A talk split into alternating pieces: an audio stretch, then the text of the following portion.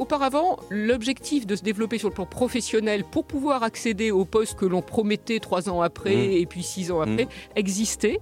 Mais là, ils veulent se développer aussi sur le plan personnel. Deuxième objectif, c'est quand même de contribuer utilement à la société. C'est une vague qu'on a vue apparaître en 2017-2018. Ça correspond à la publication du manifeste pour un réveil écologie et ça correspond aussi à la publication de la loi Pacte.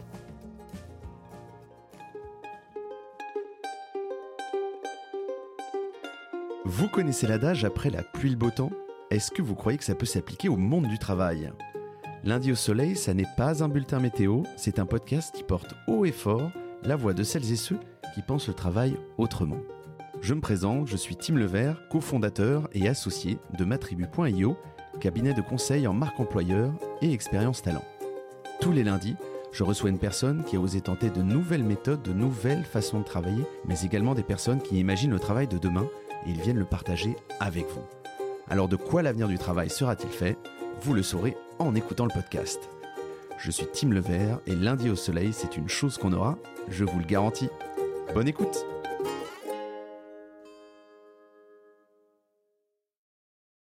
Bienvenue dans le podcast Lundi au Soleil. Dans ce nouvel épisode, j'accueille Manuel Malo, directrice de l'EDEC New Gen Talent Center. C'est comme ça que ça se dit? Absolument. Ok, j'ai toujours peur de la bévue. Manuel, comment vas-tu? Très bien. Merci, Tim. Bon, bah, je suis ravi de te recevoir. Merci de nous- venir nous voir dans le podcast et, et de te compter parmi nos invités. Alors, pourquoi tu es venu aujourd'hui? Je l'explique en deux mots, mais, mais tu vas rentrer dans le détail. On va parler des attentes, des ambitions et des engagements des jeunes diplômés avec une particularité, ce sont, ça va être les jeunes diplômés des grandes écoles. Donc c'est une population bien spécifique. Et, souvent, on a quelques, quelques idées reçues. Euh, souvent, on a, dans des discussions qu'on a entre les, ceux qui ont 25 ans et ceux qui ont 50 ans, on se dit, ouais, ils n'ont pas envie de bosser. Ah, ils ont envie de faire ça, ils ont envie de sens, ils ont envie de salaire, etc. Donc, on est un peu là aujourd'hui pour détricoter tout ça. Et puis, euh, et puis euh, voir confirmer certaines tendances, en infirmer d'autres, mais avec un point important, c'est qu'avec de la data, parce que euh, euh, l'EDEC New Gen a mené euh, une étude qui est sortie le 4 avril, euh, donc au début du mois d'avril, et avec toutes ces grandes tendances, effectivement, de ces jeunes diplômés des grandes écoles. Très bien. Voilà, je le résume bien ou pas? Absolument, c'est très bien résumé. Bon, bah, ça super. fait 10 ans qu'on mène ce genre de, Ouais. d'études. D'études? Ben, On va rentrer dans le détail après parce que je pense que c'est très important aujourd'hui, notamment sur ces tendances-là, pour être, pour être certain qu'on s'appuie sur effectivement des données tangibles. Avant de rentrer dans le vif du sujet, il y a toujours une petite mise en bouche euh, dans lundi au soleil. C'est quelques questions incontournables. Est-ce que le lundi, tu le passes au soleil ou au boulot? Alors, je passe le lundi au soleil, mais aussi le mardi, le mercredi, le jeudi, le Toute la vendredi, tout- toute la C'est semaine. la première fois qu'un invité répond ça, je crois. Pour- pour- pourquoi? Alors, c'est pas forcément au soleil en région parisienne, hein, c'est juste. Oui, oui. c'est- On va dire que c'est le lundi en plein air, le mardi en plein air, etc. Mhm. Parce qu'en fait, euh, je, je ne viens travailler qu'en vélo. Mmh, Euh, et, et c'est pas récent, hein, puisque ça fait euh, presque 30 ans que je ne circule qu'en vélo, donc euh, early adopter, comme on Ouais. dit. Et donc, pour moi, le dimanche soir, je me dis pas, oh là là, la semaine va être difficile, Mhm. euh, j'aimerais bien être le lundi au soleil. Ouais. Euh, je me dis, bah, demain matin, il y a balade. Et Ouais. le mardi soir, euh, je me dis, mercredi matin, il y a balade. Et en fait, je prends pas la circulation entre chez moi et le lieu de travail comme un moment qu'il faut réduire au maximum, Mmh. mais comme une balade. Ouais, c'est ça, comme c'est un moment qui, qui te permet de te vider l'esprit. Exactement. Et je me dis pas, je vais au travail. En fait, je, je vais me balader. Bon, évidemment, on arrive quand même sur le lieu de travail. Bien sûr, bien sûr. Vélo mécanique ou vélo électrique? Mécanique. Ah voilà, je me disais bien, je me disais bien. Bravo, chapeau. Moi, je suis passé à l'électrique, c'est un peu scandaleux, mais euh, j'ai plus les jambes que j'avais quand j'avais 20 ans. C'est- tout plat à Paris. Euh, oh, ça, ça dépend, ça dépend. Quand tu montes à Saint-Lazare, c'est un peu plus compliqué. Euh, et à quoi il ressemble ton lundi? Alors, mon lundi, après, il est assez classique. Mmh. Le lundi matin, pas de réunion. Aucune réunion. Euh, Finalement, pas si classique que ça, parce que, je, pardon de t'interrompre, mais souvent les invités ils me disent ouais, moi, moi, le lundi, c'est vraiment les réunions, j'attaque le lundi matin, je vois les gens, etc. Non, réunion, première réunion lundi après-midi. Je prends pas de réunion, ils le savent, tout le monde le sait. Ok T'atterris de ton week-end. J'atterris du week-end, Ouais. euh, je dis quand même un peu les mails, forcément. Bien sûr. Euh, J'organise la semaine, mais surtout pas de réunion. Première réunion euh, lundi après-midi avec toute l'équipe. Ouais. Une équipe transverse, en fait. J'ai une équipe qui s'occupe à la fois des carrières des alumni Mmh. et une équipe qui s'occupe, qui fait des études justement sur ces nouvelles générations. D'accord. Et donc je les fais se mélanger. Ouais, ouais, c'est ça. Tu les fais se parler, quoi. Euh, avant de rentrer dans le dur, une dernière question. où est-ce que tu vas chercher euh, tes inspirations sur, euh, voilà, sur l'académique, le futur du travail, toutes ces choses-là, toutes les nouvelles tendances à, regarder de près? Euh, Où est-ce que tu vas regarder Tu bookines, tu vas voir des blogs, tu, tu, lis des bouquins, tu, tu regardes des docus? Alors, classiquement, je lis beaucoup. Évidemment, tout ce qui est tout ce qui paraît sur les réseaux sociaux euh, et, sur le web. Mais moi, j'ai un poste d'observation à l'EDEC qui est assez inouï. C'est que je dirige toutes les activités carrières, ce qui fait que j'ai accompagné en fait des, centaines de jeunes diplômés en mmh. questionnement sur leur projet professionnel, et j'ai accompagné euh, des, centaines de recruteurs qui cherchaient aussi à mieux les recruter. Euh, finalement, ma source d'inspiration, elle, est plutôt dans les, dans les personnes que je reçois que dans ce que je lis c'est vrai que tu as une source assez formidable euh, et profonde de, voilà, de data euh, sur euh, ce que les recruteurs attendent et ce que, ce que aussi les, étudiants qui vont arriver sur le marché du travail attendent aussi. alors on va faire un petit détour par ton parcours. moi je trouve que c'est toujours important.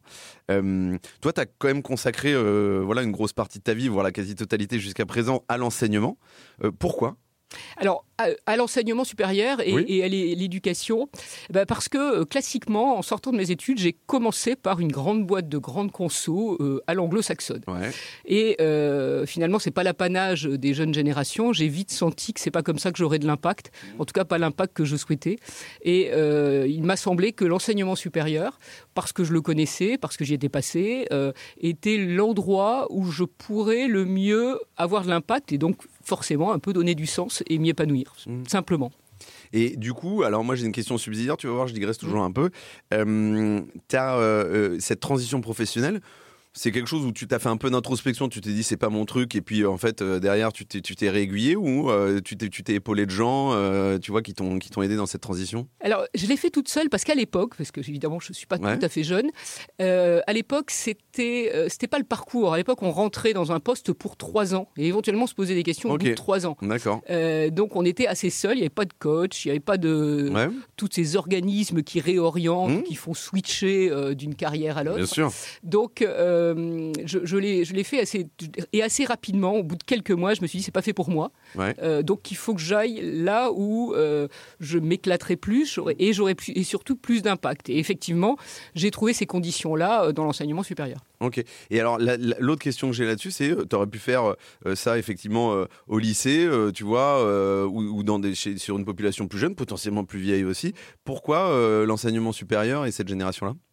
Alors, parce qu'on touche aux 18-30 ans, mmh. en fait. Et ce qui m'intéresse, c'est d'accompagner les vies professionnelles.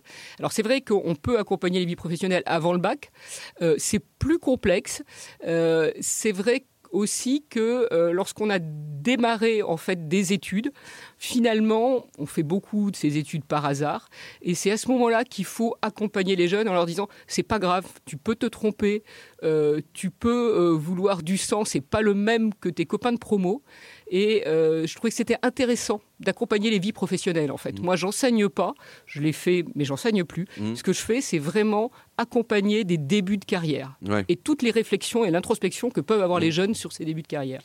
Oui, parce qu'il y, a un point qu'on a oublié, mais c'est euh, euh, l'EDEC, c'est avant tout une, grande école française. Hein, euh, je ne sais plus combien elle est classée, ça varie chaque année. Excuse-moi d'ailleurs de ne pas avoir cette information-là. mais donc, vous avez créé avec l'équipe l'EDEC New Gen Talent Center c'était ça le, constat de départ, c'était de se dire, au-delà de faire des formations académiques euh, assez chiadées euh, euh, pour, avoir des jeunes qui arrivent sur le marché du travail et, qui aspirent à, à des jobs, je dirais, un peu, un peu énervés, l'idée c'était de créer ça justement pour se dire qu'on tape pas à côté pour aller chercher des insights et comprendre ce qu'ils attendaient? Alors, on va refaire un peu d'histoire. Mm. Effectivement, j'occupe le poste des carrières et mm. là, j'observe des comportements, j'observe des attentes, des aspirations euh, dont on sentait bien qu'elles évoluaient déjà. Et ça, ça date pas d'il y a 3-4 ans. Hein. Mm. Euh, c'était euh, quelque chose de profond et qui date, depuis, qui date depuis longtemps. Ça, c'est la première partie.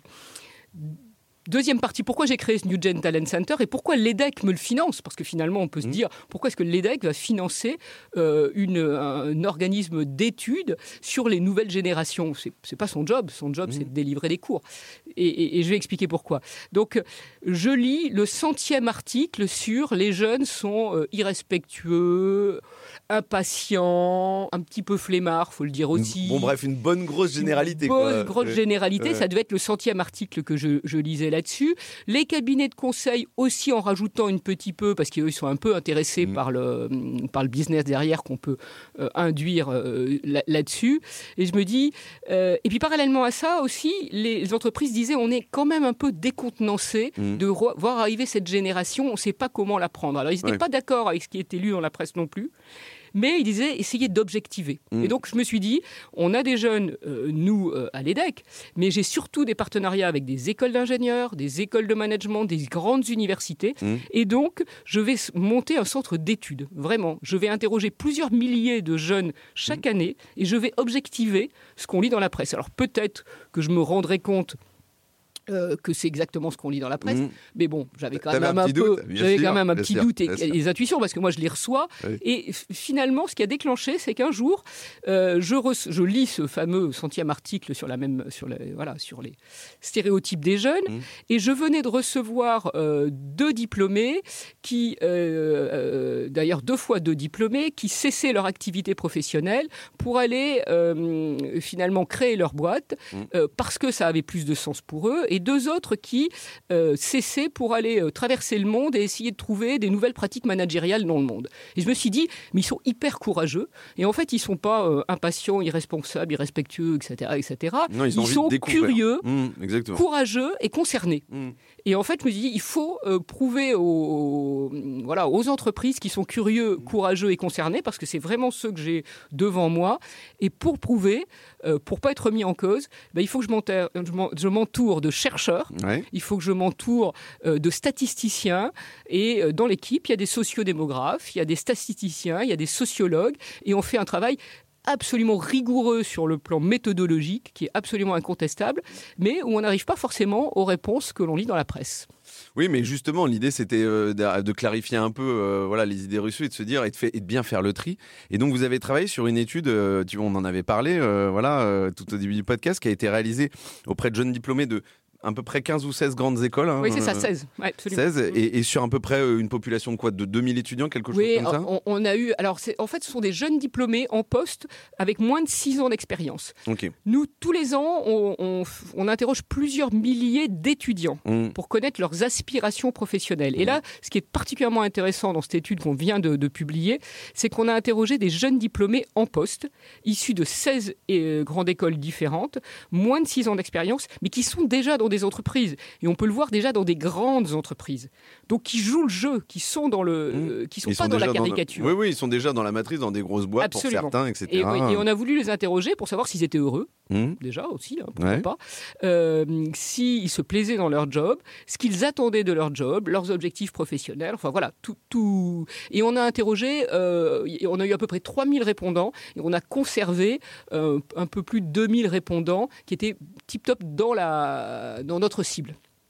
Et euh, en fait, l'idée, effectivement, là-dedans, c'était de les interroger à la fois sur euh, des choses extrêmement diverses. On va rentrer dans le détail sur euh, la mission, la place du salaire, euh, la, la place du management, ce qu'ils attendent sur la formation dans, ces dans, dans les boîtes qu'ils font, etc., les rémunérations. Euh, alors, on va rentrer, on rentre dans le dur tout de suite. Euh, si Aujourd'hui, le constat qui est fait sur les objectifs professionnels de, des, des gens que- qui ont été interrogés là-dedans, euh, c'est quoi? Est-ce que c'est euh, ils vont dans des boîtes pour euh, développer leurs compétences et préparer un peu l'après, le- tu vois, le, le deuxième, troisième poste, etc. Euh, Est-ce que ils sont plus orientés autour de la mission qu'ils ont dans la boîte ou, ou potentiellement la mission sociale plus largement, ou est-ce qu'ils sont concentrés sur euh, l'aspect euh, le chèque à la fin du mois et les, et les revenus? Euh, Comme ça, spontanément, c'est quoi le- le- le- la priorité? Tout est un peu vrai. Tout est un peu vrai, et y compris le fait qu'on n'opposera jamais Mm. le sens, euh, Mm. les objectifs professionnels et le salaire. Mais on, on- on y reviendra aussi. Ouais. Premier objectif professionnel, c'est euh, et, et c'est vrai depuis plusieurs années parce qu'on avait déjà euh, conduit cette étude, c'est de se développer sur le plan professionnel Mm. et personnel. Mais c'est pas forcément dans un objectif de carrière au sens où on l'entendait auparavant. C'est-à-dire une carrière auparavant, ça se jugeait à l'aune d'une progression de salaire, euh, de taille de management, Mhm. taille de nombre de personnes qu'on manageait, et, euh, et de taille de, de budget que- se voyait confier. Bien sûr. Eux, ils ne jugent plus euh, une, une carrière comme ça, en tout cas, c'est pas celle qu'ils veulent. Ils veulent que ce soit une suite de missions Mhm. qui les fasse marrer, Parce que c'est quand même important, Ouais. qui les développe, euh, qui leur donne confiance, qui, mais surtout qui les développe sur le plan personnel. Mhm. Et donc, oui, le premier objectif, c'est de développer des compétences développer des compétences et se développer sur le plan personnel, vraiment. Ouais, c'est hyper important parce que ça, c'est quelque chose qui existait finalement assez, assez peu avant, qui était assez, pas marginal, mais en tout cas qui n'était pas aussi prépondérant. Oui, on sait dire qu'auparavant, l'objectif de se développer sur le plan professionnel pour pouvoir accéder au poste que l'on promettait trois ans après mmh. et puis six ans après mmh. existait, mais là, ils veulent se développer aussi sur le plan personnel. Mmh. C'est ça qui est très différent. Deuxième objectif, euh, et, là tu l'as dit, c'est quand même de contribuer utilement à la société. Hmm. Ça, c'est totalement nouveau. C'est une vague qu'on a vu apparaître, un séisme ou une rupture, qu'on a vu apparaître en 2017-2018. Hmm. Ça correspond à deux choses. Ça correspond à la publication du manifeste pour un, réveil écologique, hein, euh, signé par 36 euh, 000 jeunes. Et ça correspond aussi, je ne sais pas si c'était prévu, mais à la publication de la loi Pacte. Hmm donc avec euh, la, raison d'être et avec les entreprises à, mission. Et donc 2017-2018, on voit poindre dans les objectifs professionnels euh, le, besoin ou, la volonté de contribuer utilement à la société, d'avoir un impact sociétal. Et aujourd'hui, il est quasiment à égalité avec le premier objectif. Et ils écrasent quand même, ces deux objectifs-là, écrasent le reste des objectifs à deux, ces deux objectifs-là, c'est 60, c'est deux tiers en fait euh, des choix des répondants. Mmh. Oui, et donc ça veut dire que euh, typiquement les sujets qui sont soit euh, d'un côté la rémunération ou peut-être le fait d'avoir un poste qui est extrêmement valorisé dans la boîte, un peu un peu un peu CEO, dirigeant, directeur des opérations, ou même de, de bouger euh, géographiquement euh, dans le monde, ça vient vraiment dans un second temps, où c'est pas du tout euh, dans les objectifs prioritaires. Oui, absolument. Alors même si on n'opposera pas, on l'a dit, le salaire et le développement des compétences, ce qui est certain, c'est que la stabilité professionnelle, après, ils ont une garantie, effectivement, euh, ils sont sur un marché qui leur est favorable, hein, ces jeunes diplômés. Mais la, stabilité professionnelle, euh, le, salaire euh, ou le fait d'avoir une carrière un petit peu à l'ancienne, avec une progression et puis un poste de dirigeant forcément, et mmh. puis une grande taille de management, ça vient aujourd'hui au second plan, très clairement. Ok. Euh, moi, il y a un autre point sur lequel je voulais revenir. Alors, je ne sais pas si tu as déjà écouté tous mes podcasts. C'est un peu mon cheval de bataille. C'est euh, le questionnement du CDI, si tu veux, euh, et du salariat au sens large. et en fait, c'est vrai qu'on est, on est capable aussi de, lire un peu tout et son contraire. Il n'y a pas vraiment finalement de, data très large sur la, globalité de la population française, mais c'est, on sent quand même qu'il y a un déclin d'intérêt, en tout cas, sur effectivement le statut de salarié il en est quoi pour eux euh, Est-ce que, en fait, euh, ils ont envie euh, justement de se dire, bah en fait, post-études, je me dirige vers un emploi stable, salarié machin, parce que c'est bien pour la suite, ou alors, bah, justement, je prends du temps, tu le disais tout à l'heure, pour voyager, pour être entrepreneur, pour tenter de monter une boîte, etc. Alors le Graal du CDI, ou ce qui est certain, c'est que par rapport à il y a 10, 15 ans, 20 ans, euh, on a une diversité du lien contractuel à l'entreprise qui est vraiment apparu. Mmh. Donc d'abord l'engouement pour l'entrepreneuriat, Mmh. est vrai.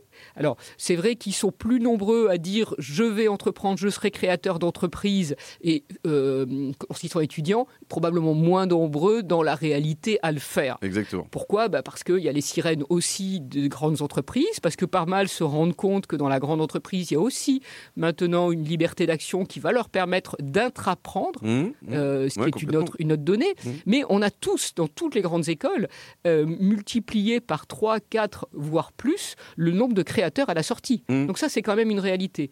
Autre point, les freelances. Les freelances ou les indépendants. Là, c'est pareil. Aujourd'hui, ça représente... Alors, dans, cette fameuse étude qu'on a publiée mardi, les freelances représentent à peu près 6% de personnes qui le choisissent comme un statut idéal. Mmh. Ça, c'est complètement nouveau c'est complètement nouveau. On n'aurait pas imaginé monter sa boîte d'auto-entrepreneur et toutes les plateformes aujourd'hui de jobbing en fait, le, prouvent. Mmh. On, est, on est dans un nouveau rapport du lien au travail. Hmm. Autre exemple, et, souvent on ne le cite pas forcément, avant on vivait le CDD comme étant euh, un contrat précaire, mais maintenant ils le choisissent le CDD. Oui, parce qu'il y a une sensation de liberté aussi, je peux partir un peu quand je veux, etc. Absolument. Hmm. Là je faisais appel sur une de mes études à un consultant, un consultant qui était inscrit sur une de ces fameuses plateformes, et euh, super, euh, super profil, à la fois expérimenté, efficace, et, évidemment la tentation est grande de lui dire, bah, est-ce que tu voudrais pas rentrer en CDI chez nous, parce que tu es vraiment un super profil.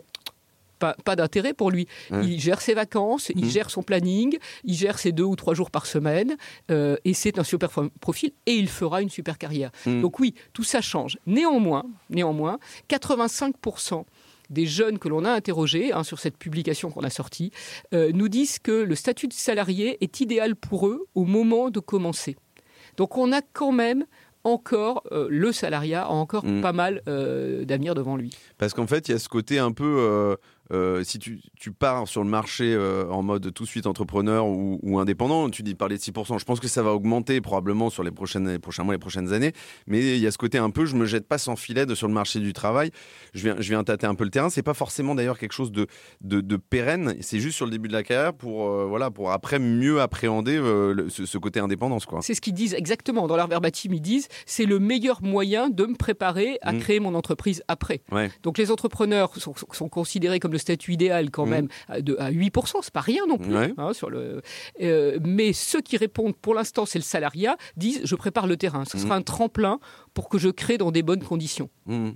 C'est marrant de penser comme ça parce que c'est vrai que moi je me souviens, alors moi je suis un peu plus vieux, mais à mon époque c'était plutôt l'inverse. Alors parce que tu restais potentiellement un peu plus longtemps chez tes parents aussi, donc tu prenais moins de risques, on va dire, financiers, mais tu pouvais commencer à, essayer d'entreprendre ou de faire des choses un peu seul dès la fin des études parce que après euh, tu pouvais te rabattre sur un job euh, où effectivement tu avais une, une sécurité financière si ça marchait pas, tu vois, c'était presque un peu l'inverse quoi. On, trouve les deux cas de figure, mais aujourd'hui effectivement le salariat prépare souvent l'entrepreneuriat. Mhm.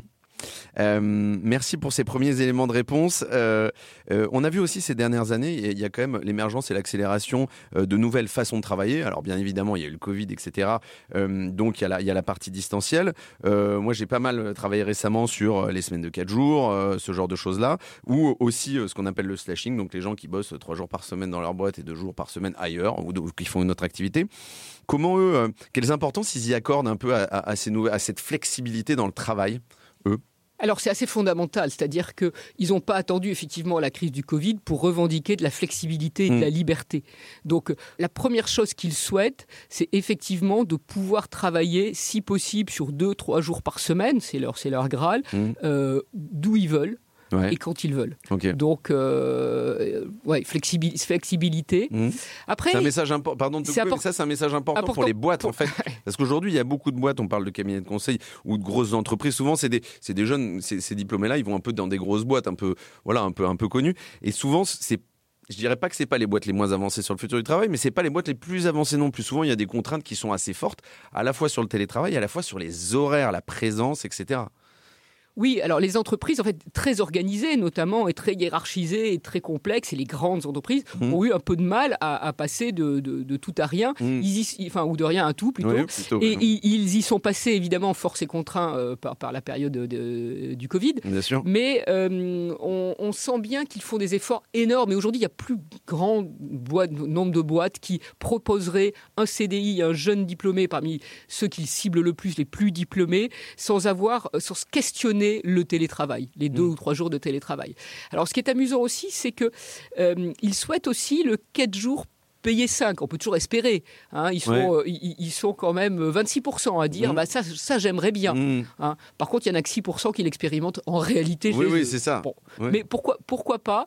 Et le, le fameux full remote, c'est-à-dire je travaille tous les jours d'où je veux, quand je veux. Euh, là aussi, c'est quand même quelque chose qu'ils souhaiteraient. Donc, Mhm. on va voir évoluer beaucoup les entreprises sur ces sujets-là. Nous, on le voit vraiment. Mhm. Hein, ils étaient frileux il y a 3-4 ans. Et là, on, on a plein d'entreprises qui disent, mais oui, nous aussi, on propose euh, une flexibilité, une liberté dans l'organisation du travail.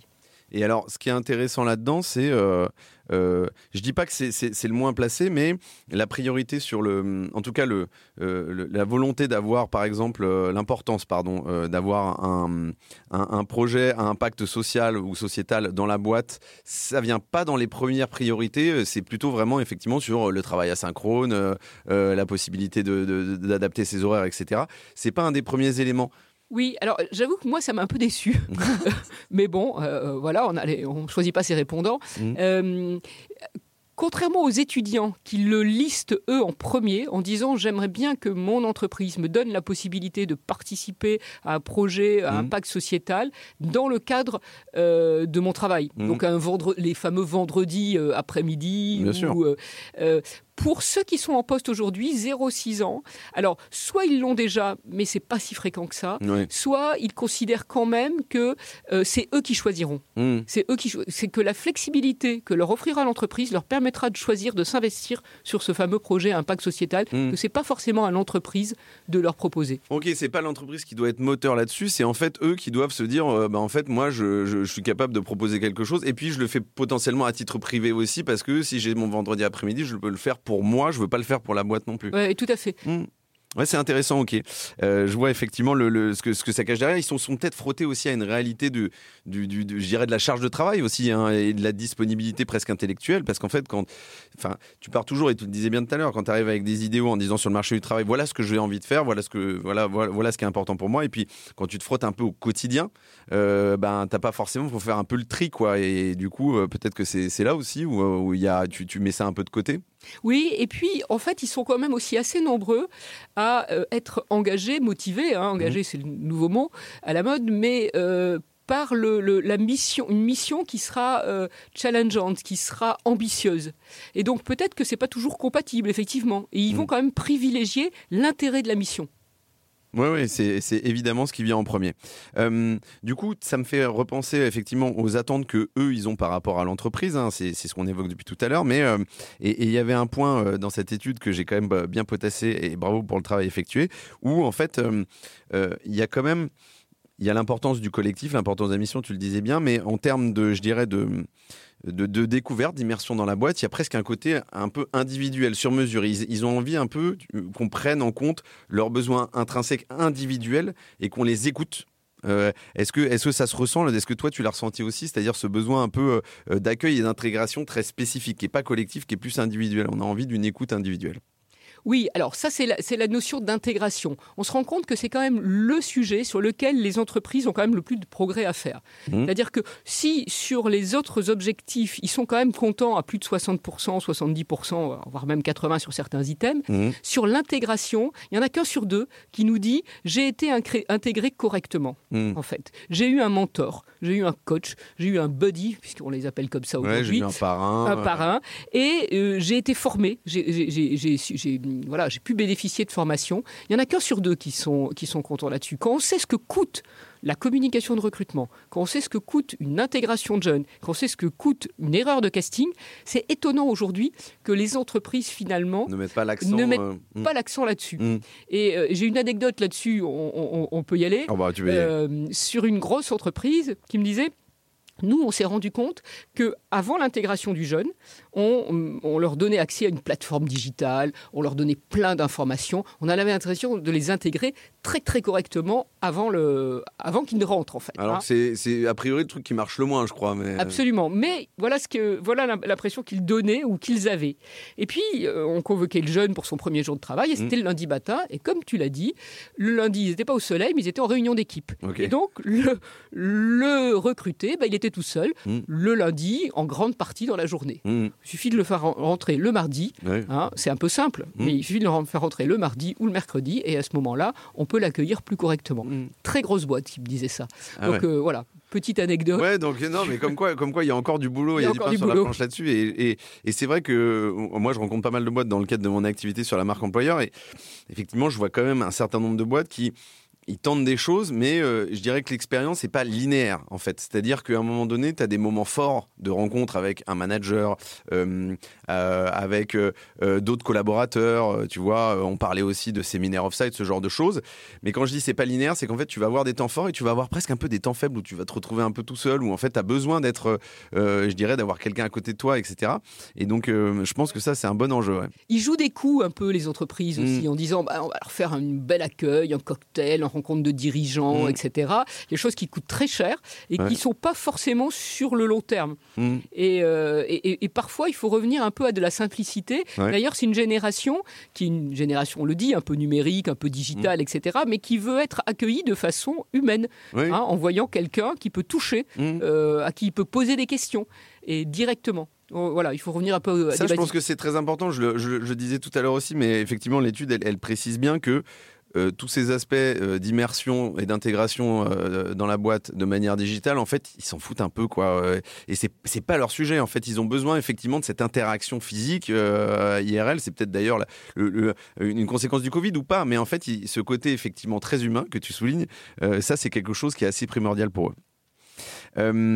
Et du coup, quand on parle d'humain, souvent c'est des boîtes où il y a, y, y a, un certain nombre de, strates de management, on va dire.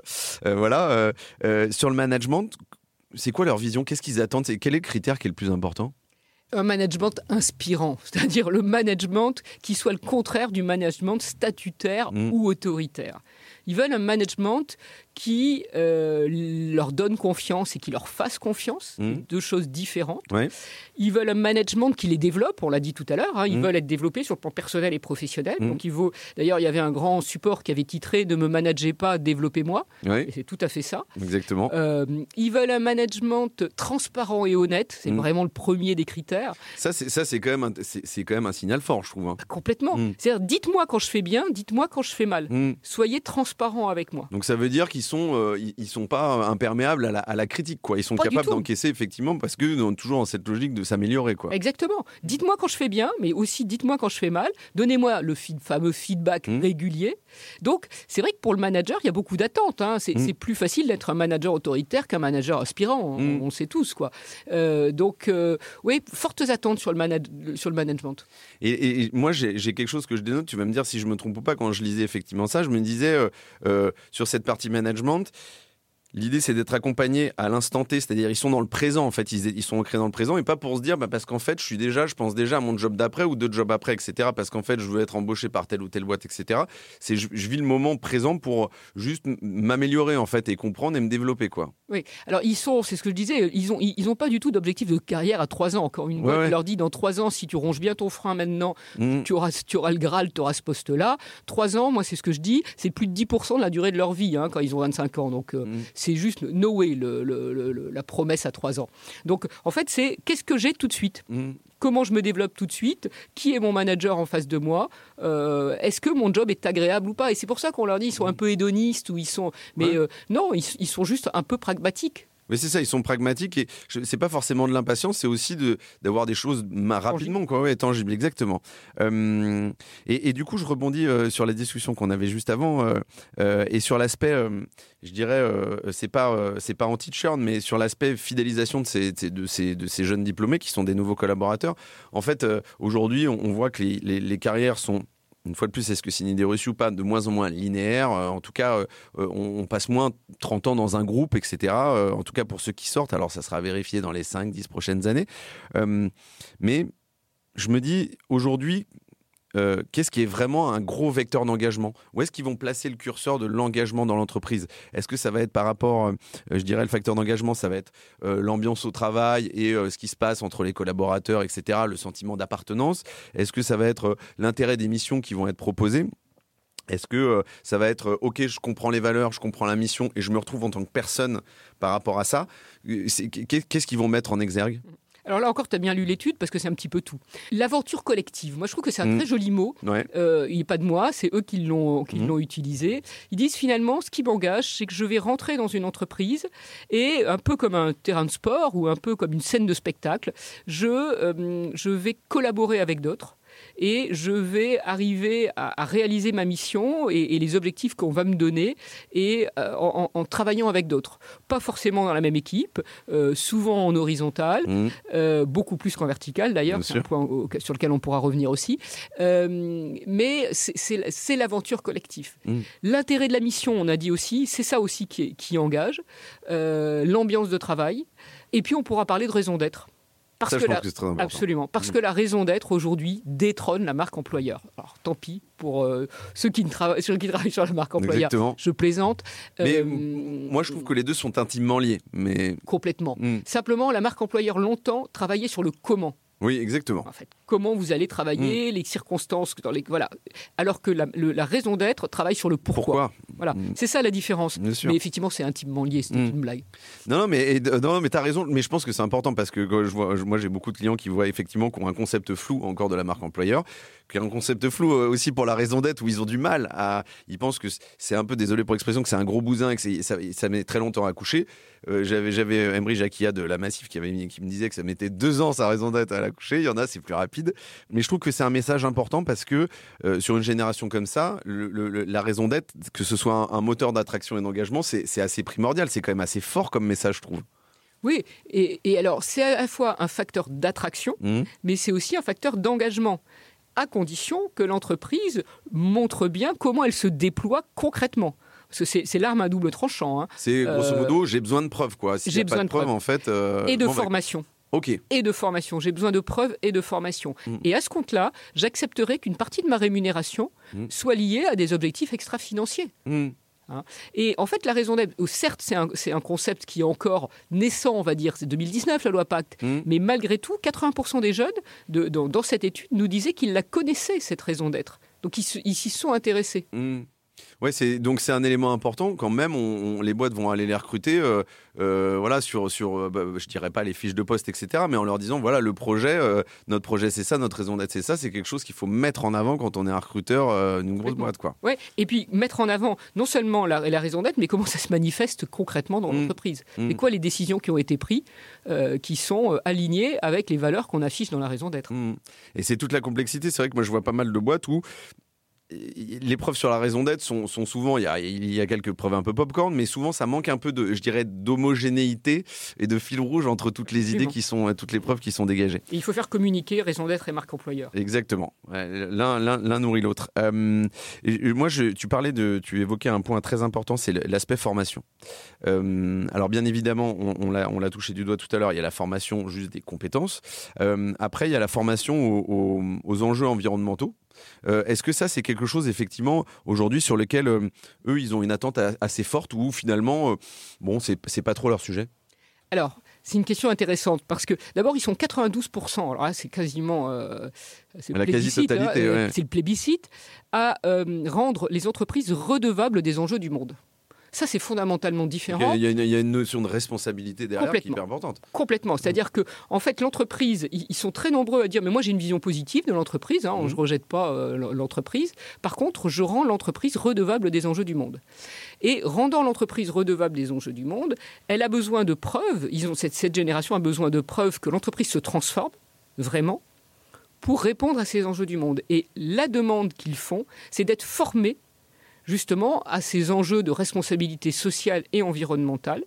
Alors avec effectivement un engouement particulier pour l'environnemental, on a fait cette enquête entre octobre et novembre 2022. Mhm. On sortait d'un été, on a beaucoup parlé de climat, beaucoup parlé d'environnement, et à juste titre d'ailleurs. Et donc aujourd'hui, en effet, ils souhaitent qu'on aille au-delà de la fresque ou euh, de, de- de ce qu'on peut proposer, qui sont déjà des choses euh, très importantes, Bien sûr. mais qu'on aille au-delà et qu'ils soient vraiment formés à ces enjeux et à l'impact de l'activité de l'entreprise. Mhm. de la production de, ses- de- de sa production sur euh, les enjeux environnementaux. Alors tu m'as, tu, tu, tu me tends une perche là sur la fresque. Moi je suis, euh, alors moi je, je- je ne suis pas fresqueur, mais j'ai testé euh, en tant que participant la fresque du climat. Il y en a d'autres. Il y a la fresque de Nouveau Récit, la fresque. Océane, Euh, Exactement. Et, et ce sont des super outils. Ce sont des outils un peu académiques et très pédagogiques. Moi j'ai juste un, alors on digresse, mais j'ai juste c'est- très inspirationnel, mais j'ai toujours la peur de voir partir des gens derrière un peu sans laver les mains et en fait pas changer leur quotidien. Et en fait, moi je trouve qu'il il manque un peu ce côté très opérationnel où en fait après euh, tu les engages, enfin ils ont des engagements fermes derrière. Et, je pense que, alors moi c'est- l'idée que je m'en fais, etc. Et je pense que c'est- la future étape. Et puis déjà c'est un premier, un premier gros succès. Je, je sais plus, je crois qu'ils ont dépassé les 5 millions de fresques réalisées, je crois, euh, en début avril là. Euh, mais et pour en revenir à notre sujet, c'est de se dire, euh, euh, ils ont besoin de, voir des choses tangibles, d'en être. Sur la partie environnementale, c'est vraiment le gros du, le gros du paquet. Et c'est marrant parce qu'ils sont, c'est pas qu'ils sont moins intéressés, mais dans une moindre mesure sur effectivement euh, des, initiatives à impact social ou des éthiques de la gouvernance, c'est pour l'instant un peu moins, un peu moins prioritaire. Oui, alors c'est moins prioritaire dans leur choix, effectivement, et c'est ce qu'on a vu dans l'étude. Alors je pense effectivement il y a deux explications. Il y a, il y a le- la logique chronologique. On- a fait ça après cet été où on a Mhm. beaucoup parlé d'environnement. Ensuite, je pense que le social, la diversité et l'inclusion étaient en effet plus forts dans nos précédentes études. Mais je pense que ce sont des sujets dont l'entreprise s'est emparée aujourd'hui Mm. L'inclusion, la diversité. Euh, donc finalement, ils expérimentent euh, des, des- des pratiques managériales où ils voient que ce- ce- ce- cet aspect social est vu. Moi, ce qui m'a frappé quand même, c'est l'éthique de la gouvernance. Mm. C'était pas du tout dans leurs préoccupations il y a quelques années. On aurait Mm. pu parler d'éthique de la gouvernance, on savait même pas ce que ça voulait dire. Ouais. Alors que là, c'est quand même pointé à je sais Mm. plus 20 et un peu plus de 20%. Oui, tout à fait. Donc, je, je trouve que c'est quand même le signe de jeunes qui vont changer, on va dire, le, le- le- le monde du capitalisme, quand même, de façon générale. Enfin, Mm. On est peut-être un peu ambitieux, mais oui. Oui, oui, oui, à terme. euh, en tout cas, il y a, en tout cas, il y a de l'envie et de l'ambition derrière. Euh, D'ailleurs, quand, je lisais l'étude euh, et, au contact de cette population-là, je, me, posais une question que je, que je vois moins dans l'étude, c'est sur l'aspect, qui est pas un cheval de bataille, mais un sujet que je connais bien, c'est le voilà tout ce qui est holacratie et organisation un peu horizontale. On a beaucoup parlé de management et en fait, on sent qu'il y a une soif d'apprendre, etc. Mais il y a finalement assez, il y sais pas quel est le regard sur je dirais, l'aspect organisationnel euh, de, et, de la, et la structuration et la hiérarchie d'une entreprise. Alors, c'est une question intéressante parce que quand on leur dit est-ce que vous avez confiance dans le monde de l'entreprise Euh, Parce que c'est une question sur laquelle nous titillaient pas mal les Mhm. journalistes. En fait, la réponse est oui, à 90, euh, voilà, 90%. Bien Donc, sûr. Pas de problème. Par contre, quelle est la vision que vous avez des entreprises? Là, euh, c'est cash. Mm. C'est-à-dire vertical, Ouais, trop, sous-entendu Ouais. trop, vertical, Ouais. complexe, ok. Donc un peu fumeux, quoi. opaque, Oula, ouais, ouais. opaque, euh, trop de procédures, Mm. Pas tant d'efficacité que ça, hein, c'est pas la procédure qui donne l'efficacité. Donc, euh, sur le plan organisationnel, en fait, c'est une des transformations majeures qu'ils voudraient voir. Regard neuf, sur les problèmes, mais aussi euh, un peu plus de travail à l'horizontale, un peu Mhm. plus de travail en animation, justement, euh, d'équipe, un peu plus de... Et puis un peu plus de simplicité, surtout. Mm. Ils disent, en fait, quand on remonte des idées neuves ou un projet, on a l'impression qu'il va y avoir 18 strates avant que ce projet arrive sur la table de quelqu'un qui pourra décider. En fait, c'est ça dont ils ne peuvent plus... euh, Ouais, alors après, quand tu vas dans des grosses boîtes, c'est, c'est je dirais pas que c'est antinomique d'avoir des, tu vois, une, chaîne de, de- de décisions euh, courtes, mais, euh, mais, mais c'est effectivement pas dans les, dans les mœurs de ces boîtes-là, généralement. En tout cas, c'est, c'est assez peu répandu. oui, sauf que là, il y a une grosse boîte industrielle qui, qui, euh, qui affirme être passée, et je ne citerai personne, de 13 à euh, 5 échelons hiérarchiques. Mm. Et dans le même temps, euh, en, en- en écoutant ce propos, une banque me disait, ben, nous, dans le même temps, on est passé de 13 à 12. Mm. Donc, bon, effectivement, c'est pas toujours possible. Chacun son rythme. Chacun son rythme, Ouais. mais euh, c'est certainement une voie d'avenir pour ces jeunes. Euh, alors, je reprends un verbatim que j'ai lu et que j'ai vu et que moi j'ai aimé et je voulais t'interroger là-dessus. C'est, euh, j'ai entendu donc, moi je veux un métier qui a du sens, qui est rémunéré à sa juste valeur dans un établissement public ou privé, qui traite ses salariés de manière égalitaire.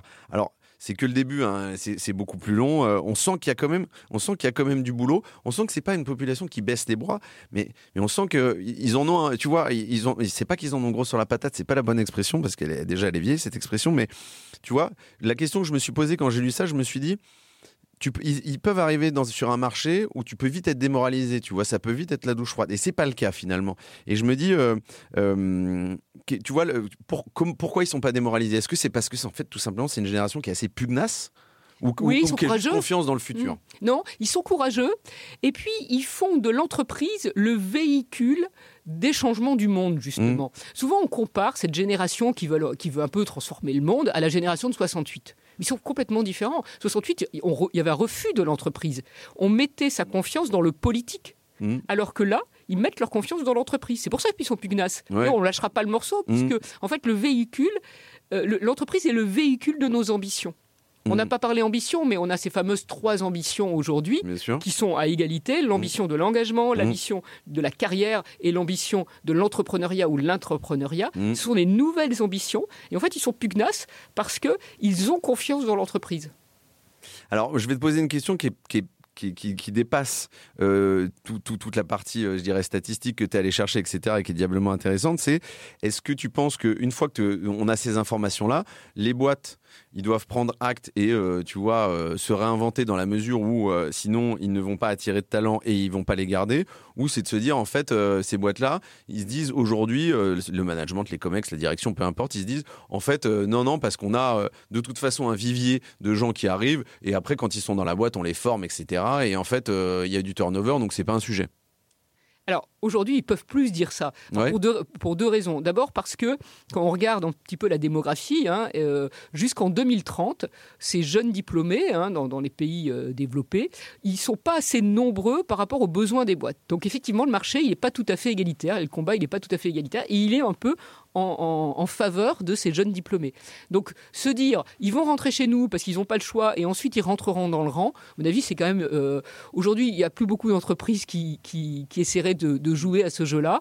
Euh, parce que, encore une fois, structurellement, euh, mmh. le, marché leur est favorable. Et, et tu penses que euh, alors moi, je trouve que c'est un beau message, ça déjà, parce qu'en fait, je me dis, euh, confiance. alors il faut, ouais, confiance. Alors, est-ce que moi j'ai confiance en tous ces dirigeants pour qu'ils aient, ces, tu vois, cette alarme qui sonne en se disant, il faut vraiment qu'on le fasse, euh, soit en démarche sincère et authentique, soit en, à marche forcée, parce que parfois tu n'as pas vraiment trop le choix. Hein. Il y en a qui sont quand même dans des situations où ils ne recrutent plus. donc c'est, je trouve que c'est un message fort, mais mais donc voilà, faire à suivre là-dessus. J'ai envie de voir si ça va se, si ça va vraiment se concrétiser moi, ce que je me dis, c'est euh, euh, quand tu arrives avec euh, ces jeunes qui, arrivent sur le marché du travail, ils restent, tu le disais, ils restent un an, deux ans, trois ans dans le même poste. On parlait de non-linéarité des jobs. Est-ce que tu crois que c'est encore possible? Est-ce que tu as ressenti ça quand tu as interrogé ces étudiants que, en fait, ils sont capables encore aujourd'hui d'imaginer de rester 5 ans, 10 ans dans une boîte? Ils n'ont pas d'idée préconçue. En fait, quand ils rentrent dans la boîte, ils savent pas combien de temps ils vont rester. Pas le sujet. Ils savent pas combien de temps ils resteront. Si l'entreprise, s'ils s'éclatent dans les postes, que l'entreprise mmh. est capable de leur donner une suite de projets qui leur donne confiance, fait confiance, les développe, etc. Mmh. Ils ont ils n'ont pas de plan de carrière. Mm. Ils ont, de la même façon, ils n'ont pas de plan de carrière, ils n'ont pas de plan de non-carrière non plus, mm. en disant je vais, je vais partir. Donc euh, ça dépendra ce que peut leur, proposer l'entreprise, mm. à la fois en perspective internationale aussi, pourquoi pas, mais aussi en perspective de développement et en impact sociétal. C'est-à-dire que euh, je veux effectivement un job dans lequel je contribue positivement à la société. Et si on me donne pardon, des missions qui me permettent de contribuer euh, utilement à la société et une suite de missions qui me développent, qui me donnent mmh. confiance, etc. Je n'ai pas d'idée préconçue, je peux rester 5, 10 ans, voire, euh, voire une carrière entière. Ok, et, et, tu crois que s'il devait choisir entre euh, les, les, les, changements de poste où tu, tu montes, hein, désolé j'exprime ça mhm. comme ça, mais tu montes, ou, ou, ou, plutôt si tu vas à droite et à gauche, tu vois, avec de, la porosité entre les différents métiers, où tu viens effectivement apprendre, parce qu'on parlait de monter en compétences, c'est pas de monter en compétences, mais c'est, tu vois, d'acquérir des nouvelles compétences, etc., et de changer de métier dans une même boîte, tu crois que c'est, qu'est-ce qui est le plus attirant pour eux C'est de monter les échelons et d'avoir aussi euh, cette, cette, posture qui, qui, qui, qui, croit et cette rémunération qui va avec, ou c'est vraiment de changer de métier pour acquérir euh, plein de nouveaux nouvelles compétences Alors, difficile de répondre parce qu'ils ne sont pas tous pareils quand même. on est en train de dire les jeunes diplômés. mais euh, de la même façon qu'il y a ces trois motivations, euh, on, va trouver ceux qui vont euh, être très engagés pour l'intérêt général, les valeurs, la culture de l'entreprise, ceux qui vont être plutôt motivés par l'entrepreneuriat, l'intrapreneuriat, le fait justement d'être autonome dans ses missions, et ceux qui ont encore une vision un peu plus classique, on va mhm. dire, le développement de carrière, plus de responsabilités, plus de management, etc. Aujourd'hui, dans, dans les résultats de cette étude, on est à 38% d'engagés, 35% d'entrepreneurs mmh. et 27% de, on va dire, de carriéristes. On, peut les, appeler ainsi. Mmh. Donc, euh, ça va dépendre. Moi, je pense que je vois de plus en plus de gens qui font des pas de côté, à droite et à gauche, c'est certain, mmh. parce qu'aujourd'hui, c'est admis aussi. On peut faire une belle carrière en ayant fait euh, des, jobs, des pas de côté, de la même façon qu'on peut faire une belle carrière. Qu'ils soient réussi ou non, ils testent d'autres choses en fait. On a hein, tu parlais de voyage tout à l'heure, tu parlais d'entreprise entreprise qui marche, qui marche pas. Absolument. Auparavant, il y a une image. Auparavant, quand on, on, on, arrêtait quelque temps pour aller faire un voyage, un tour du monde, une mission, euh, etc. Derrière le retour, les cabinets de recrutement vous disaient oh, mais mon pauvre monsieur, comment voulez-vous que je vous recasse dans une entreprise mm. avec un trou de CV de 18 mois, etc. Aujourd'hui, si on l'a pas fait, on est louche hmm. auprès d'un cabinet de recrutement. Bien sûr. Donc, euh, oui, euh, en fait, il y a beaucoup plus de chemins possibles aujourd'hui. Et c'est ça qui est, qui est, quand même assez génial pour eux. On aimerait bien y retourner. Hein. Oui, oui, exactement, exactement. moi, j'aurais bien aimé être jeune à cette époque-là aujourd'hui. Hein, moi donc. Ce qui n'est pas mon cas. Euh, alors, j'ai une dernière question avant de passer à la suite. Euh, euh, cette étude-là a été menée avec plein d'autres écoles, plein d'autres structures d'ailleurs, plus largement. Il y a l'ESSEC, il y a Sciences Po, HEC Alumni, on va pas tous les citer. mais moi, j'ai quand même une question assez fondamentale parce que il y, a un épisode qui va sortir incessamment sous peu avec quelqu'un qui, qui, forme plutôt, c'est une, école de formation qui forme plutôt des managers pour le coup. Hein, moins des étudiants. Mais en fait, la, question assez fondamentale que j'ai, euh, c'est euh, est-ce que les résultats de ces études-là vont avoir un impact sur les formations académiques de ces écoles-là? C'est-à-dire qu'en fait, de se dire euh, euh, comment en fait euh, ça va venir avoir, ça va venir modifier certains programmes, certaines façons de d'enseigner, de, de, préparer les étudiants à l'après. C'est vrai que tu vois, l'entrepreneuriat, il y avait finalement, il y a, a 15-20 ans, il y avait finalement assez peu de boîtes qui développaient toutes ces formations-là, etc. Aujourd'hui, aujourd'hui, c'est extrêmement répandu. Et, ma question, c'est est-ce que ces études-là, ça redégouline un peu après dans les programmes de manière X ou Y? Mhm. Alors, je ne vais pas parler au nom de mes collègues, mais je suis persuadé que ce sera la même chose qu'à l'EDEC. Mm. Nous, dans le New Gen Talent Center, en fait, on, est missionné pour impacter les programmes aussi. Moi, je, discute euh, quasiment quotidiennement avec le directeur des programmes mm. qui me dit qu'est-ce que tu sens de l'intérêt aujourd'hui d'aller dans des grandes banques? Qu'est-ce que tu sens de l'intérêt euh, de l'entrepreneuriat? Qu'est-ce que tu mm. sens du global business et de la sustainability? Euh, Et évidemment, on impacte à la fois les cours, le contenu des programmes, la façon dont on les accompagne, ce qu'on peut leur donner comme perspective, la façon dont on enseigne le management. Mmh. Donc euh, oui, 50% de, mes, de, de, nos, études, en fait, euh, imprègnent les programmes. Viennent nourrir, ah complètement. Et je suis mmh. persuadé que c'est pareil euh, mmh. Les autres grandes écoles qui ont travaillé avec nous. Ça, c'est un bon message aussi, parce que c'est vrai que souvent, une fois de plus, hein, moi je ne suis, pas jeune, mais c'est vrai que hum, j'avais un peu l'impression de vivre des, programmes d'il y a pas 10 ans en arrière, hein, loin de là, mais genre d'un ou deux ans en arrière, tu vois, où effectivement, ça allait, ça allait un petit peu moins vite que ce qui se passait dans la vraie vie, quoi. Et, c'est vrai que là, comme ça change assez régulièrement, euh, l'idée c'est que les programmes soient complètement adaptés et adaptables. Oui, mais, mais euh, confiance là-dessus. Ok, super, ça fait plaisir d'entendre. Euh, je te propose qu'on attaque la dernière partie et après, promis, je te libère. Est-ce que tu as un livre, un film à nous conseiller pour nous inspirer? Ah, question alors, un livre, un film. Euh, alors, bien évidemment, tu nous recommandes la lecture de l'étude. Hein, euh, alors, la lecture de l'étude et de toutes les études qui sont en libre accès toujours. Tout est gratuit chez nous. Alors, j'en mettrai un euh, certain nombre dans le descriptif du podcast. Pas toutes, mais surtout la tienne. Voilà, très bien. alors. non, un petit, un petit YouTube, mmh. la remise des diplômes de l'école des mines. Alors pourquoi celle-là? Parce que euh, on, les a vous les avez toutes vues. Hein. Euh, il y, a eu celle de l'agro dont on a beaucoup parlé parce que ça a été ça, s'est lancé là-dessus. Il y a eu euh, celle de, enfin encore une fois, beaucoup de grandes écoles ont pris de la parole. Mais je trouve que eux, qui sont, c'est la boîte de l'énergie les mines, hein. donc ils sont quand même énormément remis en mmh. question aujourd'hui. Ils ont réussi à dire oui, l'école justement a été transformée et s'est transformée et a modifié ses programmes. Mmh. Et pour autant, nous ne sommes pas du nous sommes vigilants. Il y a un certain nombre de structures que nous ne rejoindrons pas parce mm. qu'elles ne correspondent pas à nos valeurs. Il y a un certain nombre de structures que l'on va rejoindre parce qu'on a l'impression que les transformations managériales et les transformations organisationnelles sont possibles et on veut les accompagner. Mm. Et puis, euh, il y a de plus en plus de jeunes dans cette école-là qui vont faire de la recherche.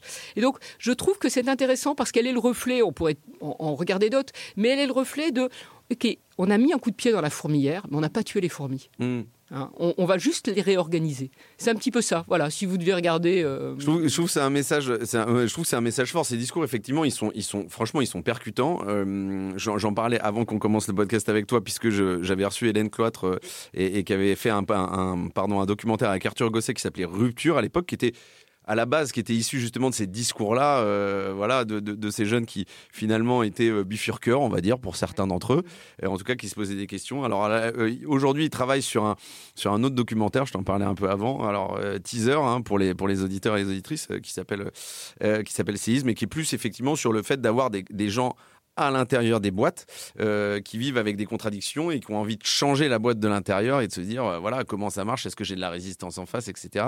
Donc ça, ça, euh, ça, ça devrait sortir en 2023, je ne sais pas quand. euh, on voit bien la maturité, l'évolution de la maturité de, de, de- de ces jeunes-là Mmh. qui disent on va accompagner le mouvement, on va pas déserter, parce qu'on a parlé de désertion. Exactement. On va pas déserter, on, va, Mmh. on va faire bifurquer, on va pas bifurquer nous-mêmes, Mmh. on va faire bifurquer les boîtes. Et c'est ça qui est extrêmement optimiste en fait comme message. Oui, et puis par ailleurs, il y, a- quand même euh, parmi ces gens-là, moi j'ai rencontré des gens effectivement qui, ont bifurqué à un instant T, mais qui en fait après sont revenus dans, dans- des boîtes plus classiques, mais parce qu'ils avaient appris des choses sur de l'entrepreneuriat social, hein, euh, peu importe, et, euh, et qui se sont dit justement, j'ai à cœur aussi de me dire que j'ai cette boîte qui me plaît, je sais qu'il y a des trucs qui vont pas, mais en fait j'ai effectivement cette envie de changement et je me sens en capacité de...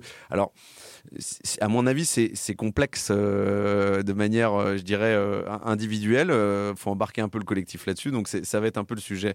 Voilà. Si tu as, si as un autre livre ou, ou un film à nous conseiller ou un docu, n'hésite pas, bien évidemment, on est preneur. Non, peut-être euh, une anecdote, ou en tout cas pas une anecdote, mais j'avais un échange hier, euh, donc justement avec le- le- la, la- la directrice générale euh, d'HEC Alumni, Mhm. et puis euh, de, de Centrale, de l'X, enfin on a, voilà, on a collaboré beaucoup, Bien sûr. et, et on échangeait sur le fait qu'une carrière, ça n'avait plus le même sens qu'auparavant, et, et notamment le fait que ça intéressait moins. Alors on vient d'en parler euh, a- assez longtemps. Et je lui disais, mais attention, j'ai retrouvé une, une définition du littré. Alors c'est pas, pas récent. Bah, hein, ça, ça, me parle. moi. ça- ça a 300, 400 ans, cette Ouais, définition. Et je voulais la partager parce que je la trouve extrêmement actuelle finalement. Mhm.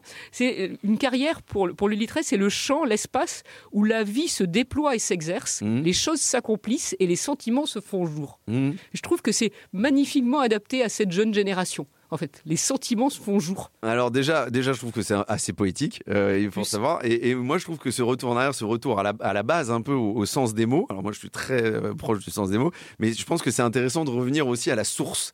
Et je trouve que c'est très intéressant. Merci pour cette euh, pour cette définition. Je trouve qu'elle est, elle est lourde de sens aussi. Elle est lourde de sens. Ouais. Les choses s'exercent, les choses s'accomplissent et les sentiments se font jour. C'est Mm. magique, c'est magique, c'est magnifique. Mm. Et c'est exactement ce que les jeunes portent. Moi, j'adore les jeunes, enfin, tu l'auras Mm. compris, parce que Ouais, sinon, je ne ferais pas ce métier-là. Et en plus, j'ai confiance en eux. J'ai une admiration totale pour ces jeunes, Mm. en fait. Ils sont courageux, ils sont curieux, ils sont concernés.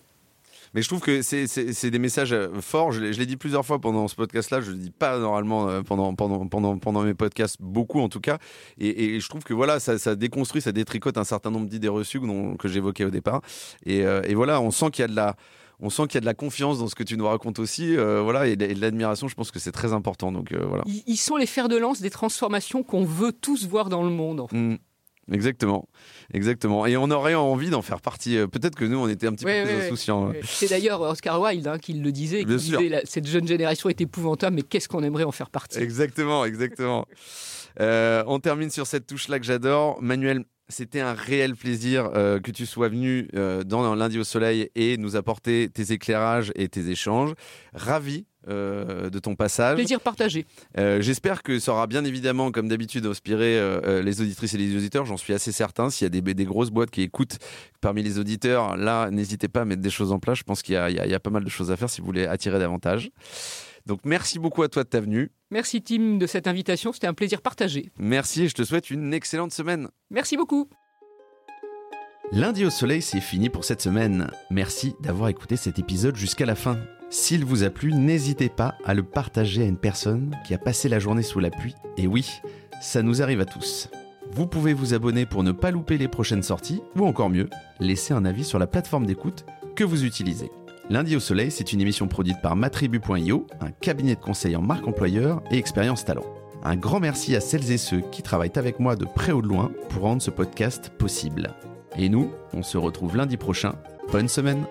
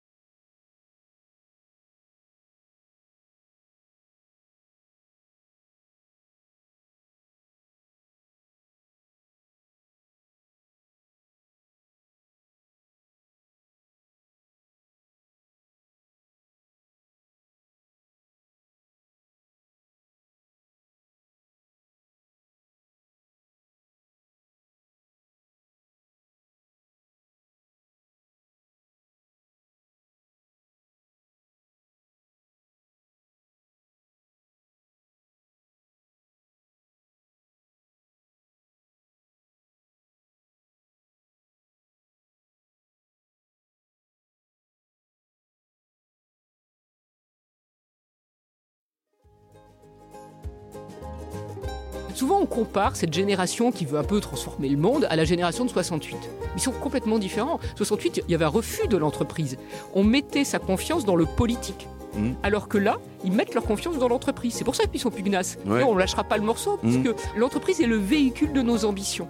On Mm. n'a pas parlé ambition, mais on a ces fameuses trois ambitions aujourd'hui qui sont à égalité, l'ambition de l'engagement, l'ambition de la carrière et l'ambition de l'entrepreneuriat ou l'intrapreneuriat. Mm. Ce sont des nouvelles ambitions et en fait ils sont pugnaces parce qu'ils ont confiance dans l'entreprise.